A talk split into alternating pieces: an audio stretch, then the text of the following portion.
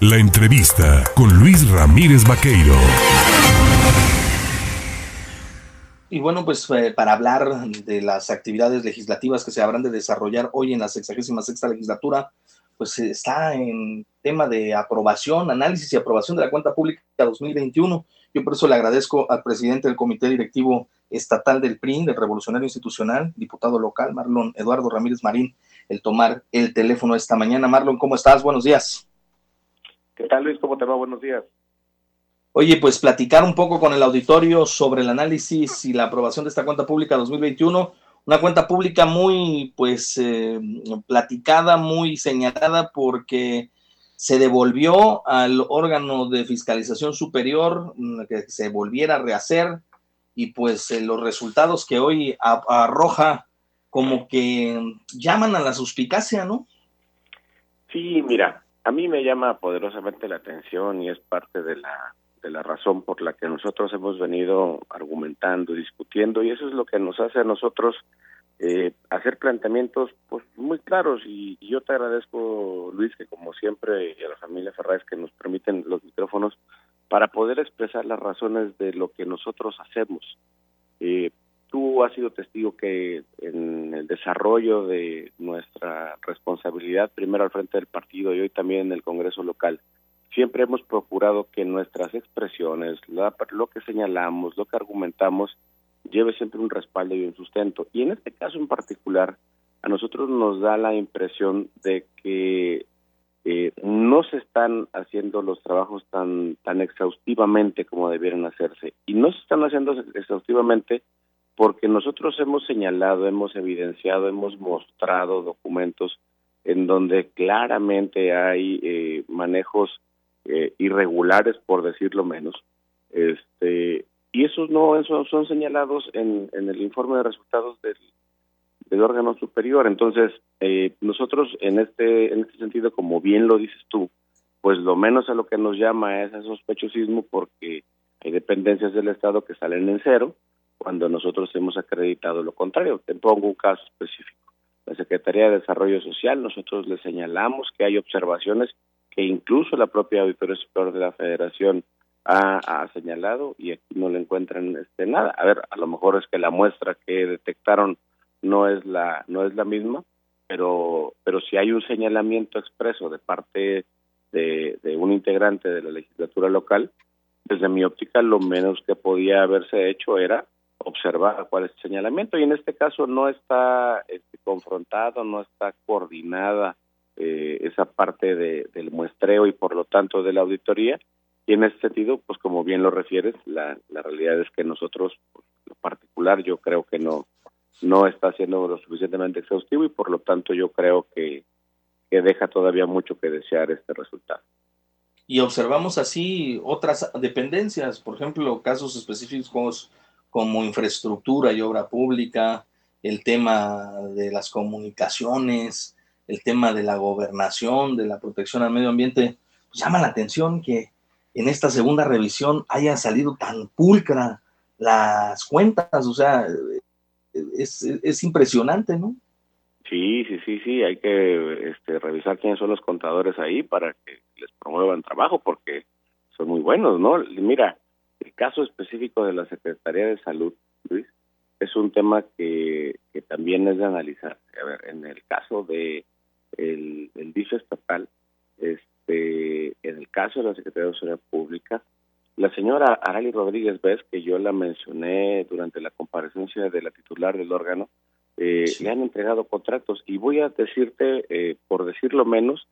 que es una de las cosas que nosotros hallamos de esta famosa señora Arali Rodríguez Vez, Arali Rodríguez es una señora que nosotros señalamos durante las comparecencias del año anterior,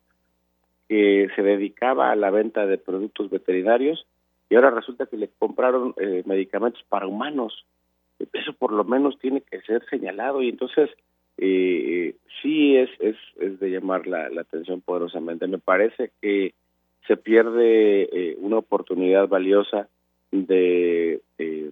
justificar, de enarbolar, de honrar la bandera eh, que durante muchos años el presidente habló de el tema de la corrupción, del combate a la corrupción y hoy claramente pues eh, yo creo que la corrupción en este caso les va ganando la partida. No así en el caso de entes como los ayuntamientos, en donde sí se hacen observaciones a las cuentas públicas municipales. Fíjate que esa es la parte que también a nosotros nos llama poderosamente la atención, porque ha sido incluso eh, un, señalamiento del que se han dolido algunos exmunícipes, que en algunos casos se aplica un criterio y en algunos otros no. Entonces, eh, a mí me parece, y te lo digo también con mucha responsabilidad, que esta, esta circunstancia que hoy estamos viviendo, este informe de resultados que se discutirá el día de hoy en el Pleno del Congreso, lo menos que evidencia es una falta de coordinación con, con las instancias eh, federales, en este caso con la Auditoría Superior, y a nosotros lo que termina de darnos es el argumento suficiente para que ayuntamientos, para que organismos operadores de agua, a ver, ¿no te parece muy eh, curioso eh, que todos los tecnológicos de este estado hayan salido con observaciones y dependencias como por ejemplo el Tribunal Superior de Justicia no tenga observación alguna. Sí, Entonces, es, es, algo que, que a todas luces este deja mucho que deja mucho que desear. Y conste que yo eh, trato de ser justo, trato de ser objetivo, trato de reconocer cuando cuando hay eh, cosas que se están haciendo correctamente, pero en este caso, como bien tú lo refieres, me parece que eh, debió haber sido, haber sido un poco más profundo, debió haber sido un poco más exhaustivo y la realidad es que pierden una oportunidad eh, dorada de que, de que la ciudadanía realmente eh, los vea como lo que se han tratado de mostrar, como paladines en contra de la corrupción, pero hoy realmente me parece que son los reyes de la discrecionalidad en este caso. Antonio Luna Rosales, que es diputado integrante de la Comisión de Vigilancia, compañero tuyo en la legislatura, ha mencionado que pues se ve en el, esbozo la necesidad pues de auditar a la auditora, de revisar las cuentas de la titular de, Delia González y auditar al propio Orfis porque como que algo no checa, ¿no? Mira, eh, he escuchado, esta es la segunda ocasión que escucho que uno de mis compañeros habla de auditar al Orfis. Eh, entiendo que el primer que lo mencionó fue el presidente de la comisión, Fallo Fararoni. Ahora eh, lo dice Luis Antonio Luna. A ver, pues mira, yo creo que se tiene que auditar a todos, ¿no? O sea, no solamente al Orfis. Tenemos que auditar a todos, absolutamente todos, y eso lo dice la ley de fiscalización. Todos los entes públicos que utilicen recursos eh, provenientes del dinero de los ciudadanos deben ser revisados. Entonces, en ese sentido, me parece que no debiera espantarnos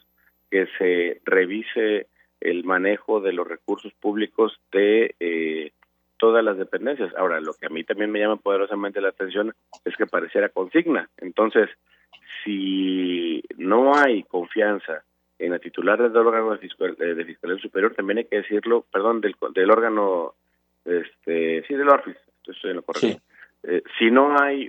hay confianza, bueno, pues entonces también que lo digan pero este asunto de irle quitando la credibilidad pedazo a pedazo y luego con la manera en la que se muestran los resultados, pues lo convalidan o, lo confirman, pues este creo que eso es lo que mantiene a la sociedad eh, incrédula respecto de lo que se va eh, expresando o de lo que se presenta como el resultado final de las gestiones. Y adicionalmente a eso, Luis, mantienes a una gran cantidad de exfuncionarios, pues este sujetos a que los llamen y les digan y ahora trae este papel y mañana trae este otro y no terminan de entregar las cuentas y ahora resulta de que al que audita no le creen, entonces bueno, pues resulta que el que audita no tiene la confianza del, ente auditor por excelencia, que es el Congreso del Estado, y entonces se vuelve un círculo de nunca acabar, un círculo vicioso, en donde quien sale finalmente afectado por lo que está ocurriendo es el ciudadano que simplemente no cree en la actividad pública política.